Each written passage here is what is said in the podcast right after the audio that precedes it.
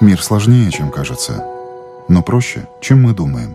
Мир смотрит на нас нашими глазами. Мир не меняется. Меняемся мы. Люди и страны. Специальная проекция Латвийского радио 4 «Портрет времени».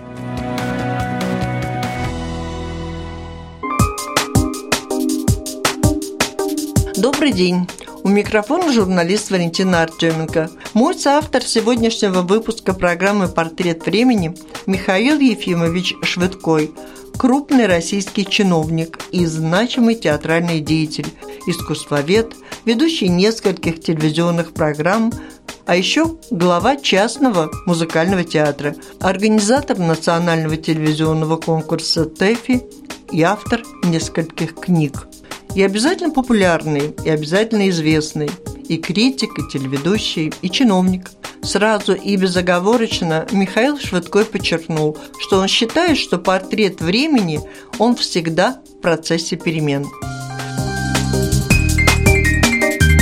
Как бы в моей жизни э, последних, скажем, ну, почти 30 лет уже, отразились те перемены, которые произошли со всеми нами – и во второй половине 80-х годов, и, естественно, уже после распада СССР. Дело в том, что все-таки Советский Союз был страной, где карьеры выстраивались однолинейно. Вот ты работаешь театральным критиком, и ты знаешь, какие ну, ступени ты пройдешь и э, чего ты достигнешь. Там, моей мечтой было стать профессором театрального института, защитить докторскую диссертацию – что я, собственно, и сделал там, в 92 году, а кандидатскую я защитил в 77-м. И это был некоторым пределом, потому что было ясно, что ни на что другое рассчитывать невозможно. Но жизнь дала такой резкий слом, и вместе с ней открылось огромное количество новых возможностей. Поэтому все перемены, которые со мной происходили, они были связаны именно с этой новой жизнью. Э, понятно, я работал и в советское время и на радио, и на телевидении, и я писал в журналы, в газеты. Но это была чисто журналистская работа, работа теле- и радиоведущего, но в определенных рамках я был все-таки театральным критиком по преимуществу, и я занимался именно этим. А вот с 90 93 года, с 90-го даже года, жизнь дала такой крутой поворот. Э, я возглавил редакционно-издательский комплекс культуры, в котором было и телевидение, и мы делали телевизионные программы, снимали телевизионные фильмы, и издавали книжки. А в 93 году меня пригласили работать в Министерство культуры. Это был очень такой сложный период в моей жизни, потому что я не очень хотел. Жена сказала, что она вообще со мной разведется, если я пойду работать замминистром. министром но как-то не развелась, и э, а замминистром я пошел все-таки служить.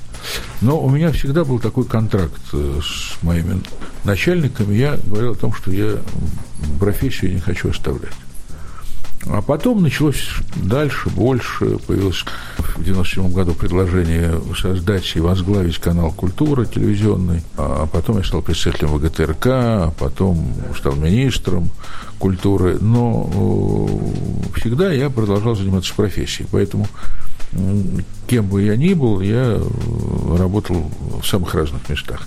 Вот я думаю, что в какой-то момент я совершал такие рискованные поступки – еще культурную революцию, как бы мое начальство к ней относилось нормально, а тоже не без скандалов, потому что были темы в культурной революции, которые вызывали раздражение, скажем, некоторых фракций парламента, и по этому поводу разгорались разного рода скандалы.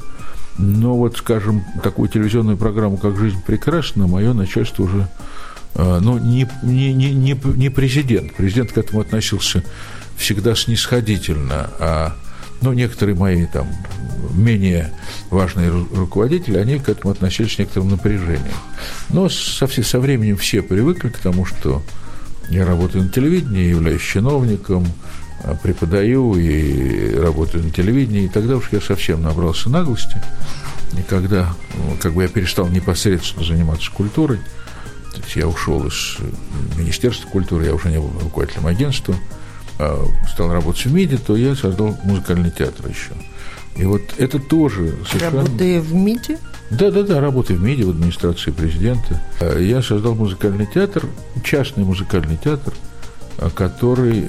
Это тоже очень показательно. Сегодня для того, чтобы создать музыкальный театр, не нужно ничего, кроме большого желания и понимания того, что ты хочешь. И вот в 2011 году мы зарегистрировали за неделю автономную некоммерческую организацию, которая называется Театр Мюзикла. Потом он стал Московским театром мюзикла, как и существует уже восьмой сезон. Повторю, моя судьба – это время, которое не открыло все возможности перед людьми. Если люди хотят чем-то заниматься, если у них есть э, возможности, энергия, напористость, авантюрная жилка, то они могут заниматься чем хотят. Я считаю, что это очень важно. Ну, портрет времени сегодня, вот как складывается судьба тех, кто занимается тем, что желает, ну, в связи с тем, что существуют эти условия э, санкционные, недружественные к России. Как чувствуют себя люди искусства, театральные работники? Есть выбор сегодня, как, как тогда у вас когда-то? Ну, вы знаете, на самом деле для в русской культурной жизни, в российской культурной жизни сегодня ничего не изменилось. Санкции касаются экономики, санкции касаются э, некоторых, э, может быть, деятелей бизнеса и политики большой, а с точки зрения художественной жизни ничего не изменилось. И в этом смысле мы как жили, в общем, в бесцензурном пространстве, так, в общем, и живем. На культуре, на художественной культуре, на театре, музыке, эстраде – кинематографе. И мы это не чувствуем. Тем более, что сегодня есть новое пространство свободы, это интернет. И то, что происходит в интернете, абсолютно позволяет делать людям, что хотят. Есть книга издательства, и люди пишут, чего хотят. Поэтому нет, мы не чувствуем, я не чувствую никаких санкций, уж точно. Ну, я вообще занимаюсь э, международной э, деятельностью довольно много, и довольно много езжу и общаюсь с разными людьми, и я, в общем, понимаю, что мы все понимаем, что есть санкции, но они, так сказать, не по молчаливому согласию, а по публичному соглашению на культуру, образование, науку санкции не распространяются. Я недавно был в Госдепе в Соединенных Штатах Америки и вел там беседы разные о наших гуманитарных проектах.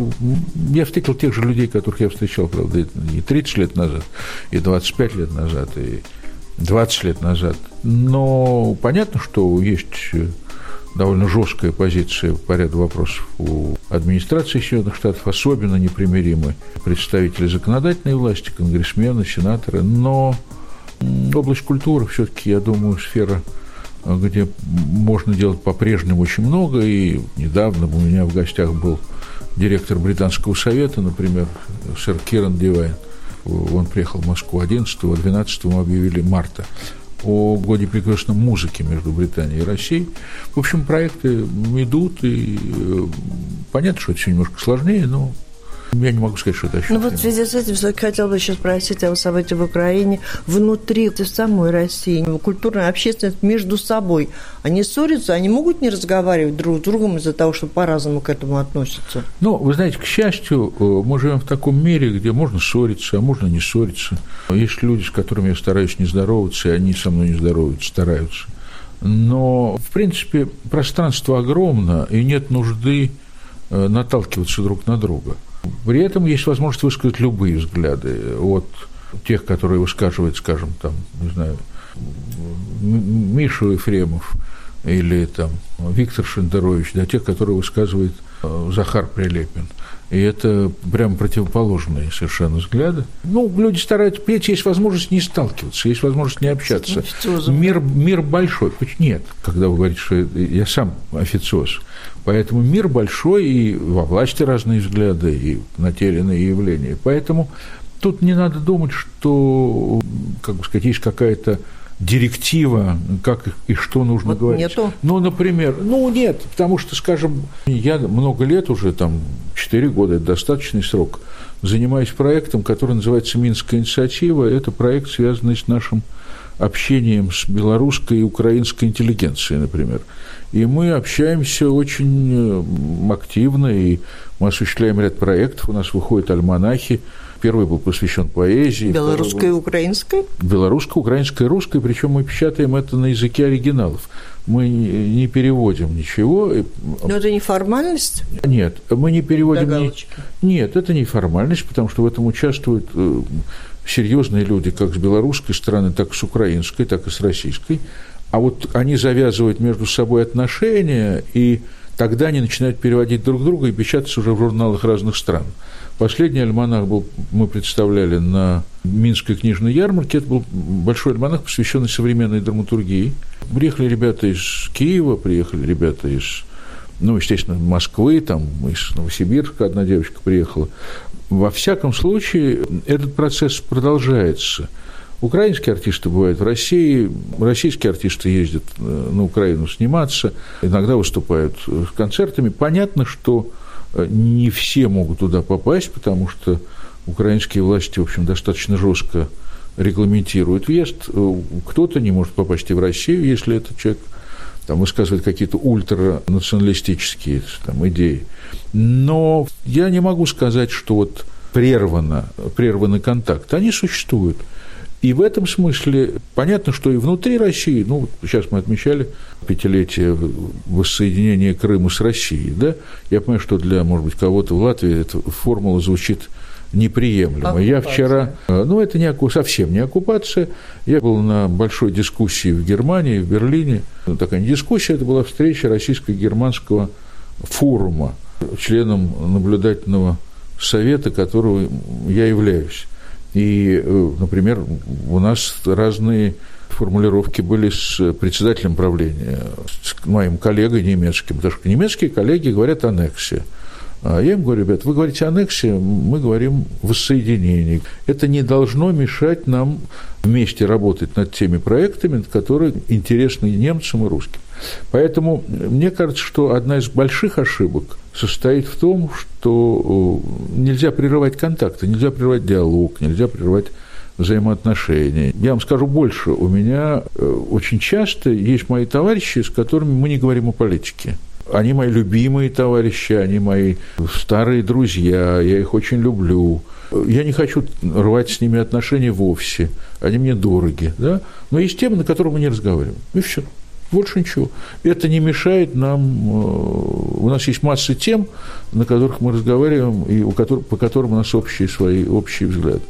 Поэтому тут вопрос в том, знаете, как когда-то Игон Бар, как раз э, один из таких э, создателей и проводников восточной политики Вилли Бранта, он говорил о том, есть проблемы, которые нельзя решить, надо их оставить в стороне. Есть проблемы, которые можно решить, надо их положить на стол переговоров решать. Поэтому мир сложнее, чем кажется просто.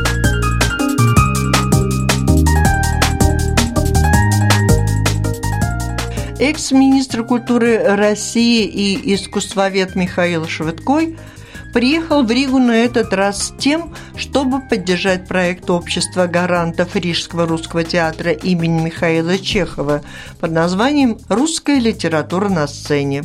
Первая встреча в рамках проекта уже состоялась. Реализация проекта началась с творческой встречи с известным в мире латвийским режиссером Алвисом Херманисом. Подсчитали, оказалось, что из нероссийских режиссеров он поставил на самых разных и престижных мировых сценах самое большое число спектаклей по произведениям русских авторов.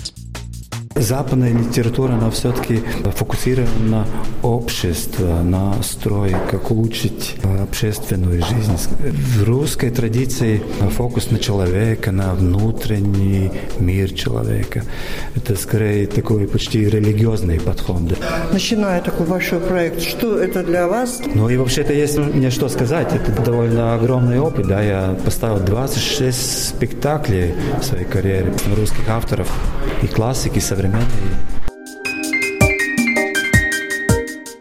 Спектакль Хармониса в Театре нации «Рассказы Шукшина» с 2008 года до сих пор остается самым востребованным у зрителей, и его популярности не помешало даже то, что в 2014 году нашему режиссеру был запрещен въезд в Россию.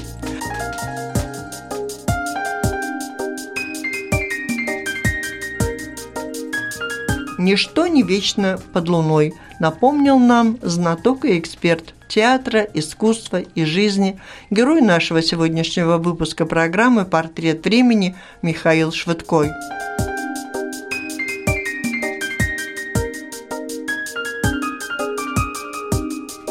Алдис э, Херманс, однако, с ним вы теперь не можете встретиться в России. Э. Почему это не можем? Я с ним, во-первых, встречусь в Риге обязательно, да. Да, я с ним встречусь с Риге, я надеюсь, что он приедет в апреле в Россию, где он работать должен над новым спектаклем вместе с Мироновым. Он не ограничен во въезде в Россию? Э, ну, вообще, знаете, ничего не вечного, вечное только кладбище. А вот на кладбище все вечно – и то не всегда. На остальное все все-таки подвижно. Я сегодня сказал э, моим коллегам, там, что вообще, если бы мы все эти списки, так называемые э, черные деятели культуры, свели бы к нулю, с латышской стороны и с российской стороны, это дало бы большое преимущество. Вы сказали как-то, что культура не для того, чтобы менять политические взгляды, наверное, как раз. А для чего вот она сегодня, когда политические взгляды, ну, ну, они спорные у многих тех, кто в культуре. Ну, видите ли, в чем дело? Политические взгляды, политические взгляды у людей разные. Культура действительно не влияет впрямую на изменение политических взглядов. Была такая пропагандистская идея, у большевиков была пропагандистская идея в 60-е годы, что культура может изменить политику напрямую и так далее. Культура меняет людей, искусство меняет людей. Когда-то Роберта Музили спросили, а что остается после искусства?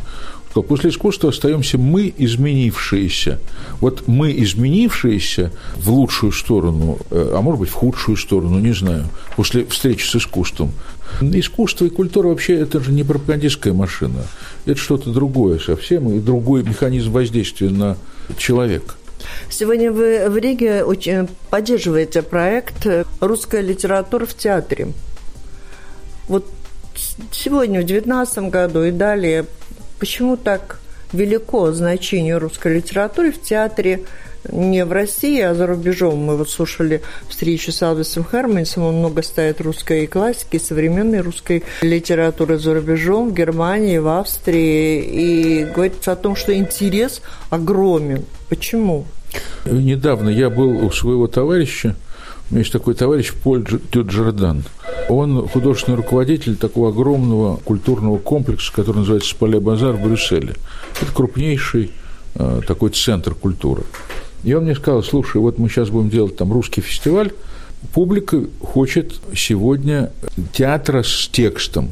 Если раньше хотели театра пластического, где было минимум э, слов и минимум, э, как бы сказать, литературы, то сегодня почему-то публика захотела обретение смыслов в театре, ну, как бы с настоящей литературой. Я думаю, что это, во-первых, потребность времени. Все устали немножко от пластики, от такой бессмысленности. Все хотят смыслов и содержания, во-первых. Во-вторых, а может быть тоже во-первых, русская литература во многом определила жизнь мировой культуры, не только русской культуры. Знаете, когда Томас Манн написал, что есть великие литературы, немецкая, французская, английская, а русская литература святая. Это написал Томас Ман, я подчеркиваю, это не написал ни, ни Проханов, ни, ни, ни Распутин, ни, ни Белов, а именно Томас Ман. Есть великая литература, а это литература святая. И это во многом определяет ее влияние на мировое сознание, на самом деле. Не случайно Достоевский писал, с одной стороны, о всемирной отзывчивости русской литературы, а с другой стороны, русская литература способна повлиять на многое. Ну, понимаете, вот скажем, ну, где еще найдешь такое? Бернард Шоу пишет свою лучшую пьесу «Дом, где разбиваются сердца» и пишет о том, что это фантазия в чеховском стиле. Понимаете, это Чехов, который повлиял на всю мировую драматургию, от э, Бернарда Шоу, который был совсем не поддающийся влиянием, там, до абсурдистов, до Бекета. Понимаете, это все очень важно. Я думаю, что, ну, действительно, именно потому что русская культура такая открытая, всемирно отзывчивая, она вырабатывает некоторые смыслы, важные для мира в том числе. Когда Достоевский пишет разговор с великим инквизитором, то это и какой-то отсылок к Дон Кихоту. А вот еще одна вещь очень важная. Знаете, когда, я уж не знаю, почему так случилось, Достоевский пишет, если Господь призовет и скажет, чем вы можете, человечество может отмолить свои грехи, я ему предъявлю Дон Кихота Синвандес. Понимаете, да?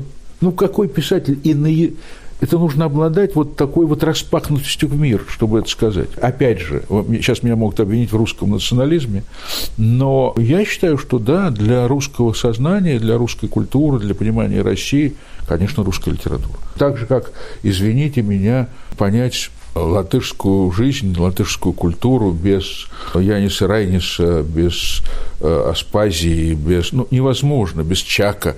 Невозможно. А кто еще лучше рассказал про что такое латышский человек, да? Там без Яна Кросса. Ну, как, кто еще? Писатель. По-другому не получается, так я думаю. Для России это, конечно, русская литература. И нынешний год в России год театра? Ну да, это год театра, хотя в России каждый год год театра. Но я думаю, что это в высшей степени полезная история, потому что это позволит и инфраструктуру улучшить театральную, это позволит добавить денег на гастроли, прежде всего по провинции, потому что провинция не видит больших спектаклей крупных театров. Это скорее антрепризы, какие-то маленькие спектакли, а это будет большой марафон от Владивостока до Калининграда, больших спектаклей настоящих. Поэтому это полезное в высшей степени начинание. По Гоголь-центру, как вы, история с Серебренником, как вы к этому относитесь? Дело в том, что ситуация же не с Гоголь-центром, ситуация с руководством, которое находится в определенном таком сложном э, судебном разбирательстве. Я бы так сказал. Конечно, все мы хотим, чтобы Кирилл Семенович вернулся в репетиционный зал. И я считаю, что вообще место художника в репетиционном зале, они под домашним арестом.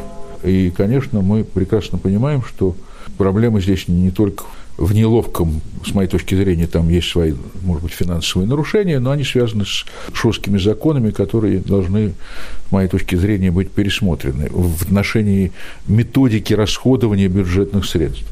А, но мы должны также понимать, что ну, исключений не бывает. Не бывает исключений для художников, спортсменов, инженеров, политиков. Тем не менее, я надеюсь, что этот процесс завершится и э, ну, если не к всеобщей радости, то, во всяком случае, к всеобщему облегчению, скажем так. Мировая театральная олимпиада в России, что? Есть такое движение, которое называется движение мировых театральных олимпиад. Э, им занимается очень ряд крупных театральных деятелей, ну, в том числе в Японии им занимается Тадаши Судзуки, один из крупнейших мировых режиссеров. В Японии эта Олимпиада начинается в этом году, если не ошибаюсь, в конце августа. А до этого она пройдет в России, и как бы соединяя ресурсы и «Золотой маски», и фестиваля Чехова, и Александринского фестиваля, и Балтийского дома, это будет такое большое событие международное, связанное с годом театра. А международное это означает, что приедет много гостей? Вот я просто к чему, опять же, санкции санкциями, но у вас гости, и театры, и актеры. Никакие санкции, я вам скажу так, ничего не изменится. Я еще раз вам повторю, я в марте принимал, 12, 11-12 марта я принимал директора Британского совета. Э, с 20 марта ко мне приезжает э, директор э, Департамента культуры и информации немецкого МИДа, с которым у нас будут переговоры. У нас постоянно работает, вот сейчас мы отправляем экспертов, межправительственная комиссия по культуре, науке и образованию с Францией. У нас работает комиссия, вот сейчас мы готовим, специально будет создана группа культуры – с венграми группа культуры, с австрийцами. 15 мая, я думаю, стартует новый сочинский диалог австро-российский. Ну и так далее. Это все не заканчивается. Есть длительная да. история отношений с Китаем. А вот скажите, вот могло быть еще лучше изменить эти санкции? Или наоборот, в трудностях, в сложностях получается то, что получается? Ну, я бы сказал по-другому. Я бы сформулировал совсем иначе. А, просто а, в период э, такого рода политических заморозков работают два сегмента – бизнес и культура. И в этом смысле бизнесу сложнее, а, потому что американские санкции, в общем, затрагивают целый ряд отраслей бизнеса. Но, тем не менее, если спросить, кто самый, у кого рост инвестиций в Россию за последний год, я вам скажу, скажем, там в Ростовской области, у американцев. У нас э, оборот торговый с американцами вырос во времена санкций, э, как ни странно. Но культура, культурные контакты не прерываются, наоборот, они, повторяю, они просто становятся более заметными – когда охлаждаются политические отношения, то культурные связи становятся таким очень важным инструментом общения. И э, я вам честно скажу, надо понимать, вот разные так сказать, периоды бывают в отношениях между странами, между народами отношения совершенно другие. Поверьте мне, какие ни были бы отношения там, государственные с Украиной, отношения русского и украинского народа все равно имеют такое вечное измерение. И в этом смысле тоже это надо понимать. То же самое, я уж не говорю про немцев, Слава. даже с поляками, с которыми сейчас очень сложные отношения, тем не менее, я уверен, там есть исторические связи. Что касается наших отношений с Латвией, то, э, понимаете, мне очень э, легко об этом говорить, потому что подавляющее большинство деятелей латышской культуры – это мои добрые знакомые, кто-то из них – мои друзья – когда я стал думать, вот когда мы создавали театр мюзикл, первое имя, которое мне пришло в голову, был Раймонд Паулс. Я поехал к нему, и он нам написал мюзикл «Все о Золушке», замечательный, который идет до сих пор. И зрители, когда мы хотели его снять, решив, что он уже свою жизнь прожил в театре, публика устроила бешеные всякие манифестации, и нам пришлось его вернуть. И он будет идти. Алвис Херманис в списках или не в списках, но он будет ставить сейчас спектакль с Чулпан Хаматовой, Мироновым, о Горбачевой и его жене Раисе Горбачевой. У нас работают да кто у нас только не работает, извините. И поэтому, так же, как и должен вам сказать, что приезжая в Ригу, я сталкиваюсь с тем, что много русских туристов. Еще раз повторю, политика политикой, жизнь жизнью. И жизнь всегда мудрее, чем политика. Уж так вышло ничем не могу тут никому помочь. И во всех латышских тоже театрах ставится русская... Но дело в том, что русская драматургия всегда была частью латышской культурной жизни, так же, как и латышская драматургия, замечу, была частью жизни не только Рижского русского театра, но в России ставили и Райниса, и Аспазию, и ставили Кросса, ну, кого только не ставили. Много людей, для которых э, латышская культура – это что-то очень близкое, важное. И, понимаете, к сожалению, малые части народов, которые громче всех кричат, э, становятся более заметными, чем основная часть граждан, которые как бы живут своей такой нормальной, обычной жизнью. Поэтому не думаю, что э, сегодняшняя ситуация, когда ну, все обострилось, а будет ли война, спрашивают меня в Германии, а как будто я просто Господь Бог и могу точно сказать, будет или не будет. Но мне кажется, что все, что говорят о России, об ее агрессивности там, и так далее, все преувеличено. У нас есть своя жизнь, своя история, свои интересы. В этой истории отношений с Латвией, с латышским народом, конструктивных, позитивных, было значительно больше, чем периодов враждебности, на что я и надеюсь.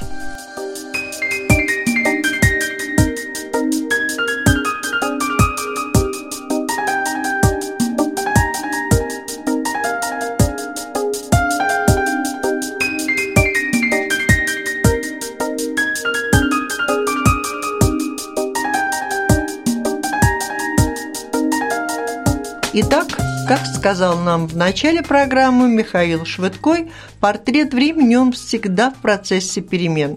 И вот сейчас, в завершении разговора, просто напрашивается уточнение. Портрет времени он всегда в процессе перемен к лучшему. Это была программа «Портрет времени». К эфиру ее подготовила журналист Латвийского радио 4 Валентина Артеменко. Мир сложнее, чем кажется, но проще, чем мы думаем. Мир смотрит на нас нашими глазами. Мир не меняется. Меняемся мы. Люди и страны. Специальная проекция Латвийского радио 4 «Портрет времени».